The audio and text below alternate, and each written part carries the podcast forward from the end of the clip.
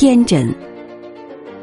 胡适在评价梁启超的文章时说：“在那个时代读这样的文字，没有一个人不受他的震撼感动的。”又评价其为人说：“任公为人最和蔼可爱，全无城府，一团孩子气。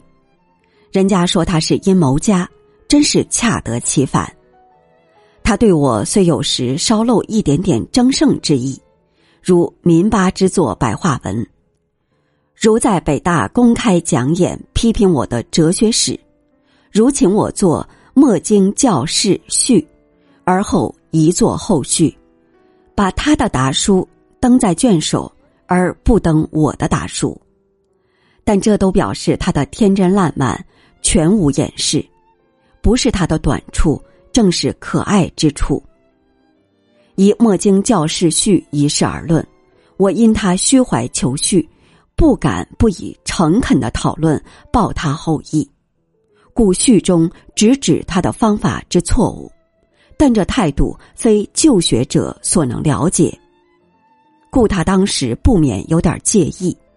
我当时也有点介意，但后来我很原谅他。趣味。梁思成在美留学时读的是建筑系。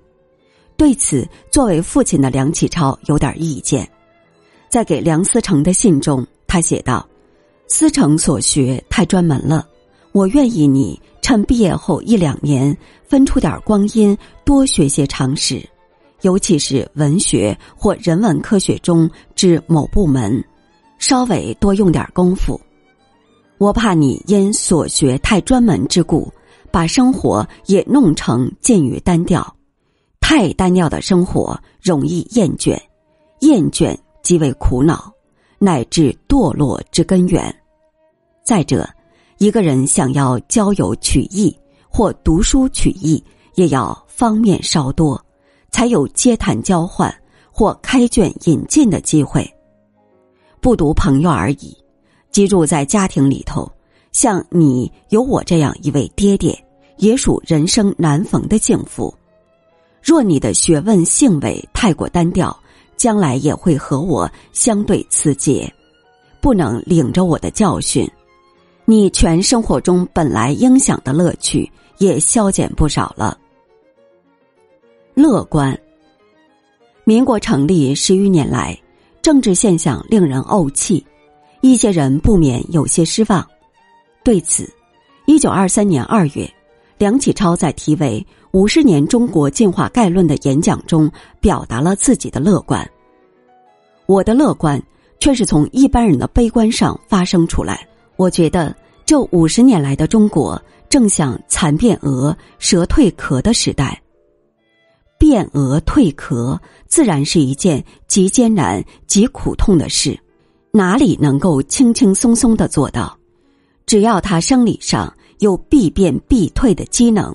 心理上还有必变必退的觉悟，那么把那不可逃避的艰难苦痛经过了，前途便别是一个世界。自省，梁启超的学识纵横捭阖有余，沟深亦微不足，梁亦自知。一次，刘海粟问梁：“你为什么知道的东西那样多？”梁思索片刻后，恳切的回答道：“这不是什么长处，你不要羡慕。我有两句诗：‘无学并爱博，用事浅且无。’一个渔人同时撒一百张网，不可能捉到大鱼。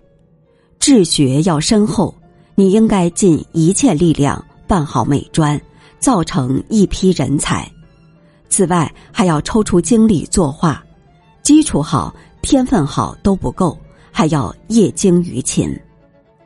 以上两件事要毕生精力以赴，不能把治学的摊子摆得太大。盖生命有限，知识无穷，才成于专而毁于杂。一事办好，已属难得；力气分散，则势必一事无成。梁漱溟在纪念梁任公先生一文中，说梁启超热情多欲。感应敏锐，然而缺乏定力，不够沉着，一生虽多失败。梁启超亦曾坦言，自己所做的事，严格说来，没有一件不是失败的，但是连失败也觉得津津有味。他告诉子女们：“我虽不愿你们学我那泛滥无归的短处，但最少也想你们参采我那烂漫向荣的长处。”一九二零年，梁启超在《清代学术概论》一书中，以十笔做自我剖析。启超之在思想界，其破坏力却不小，而建设则未有闻。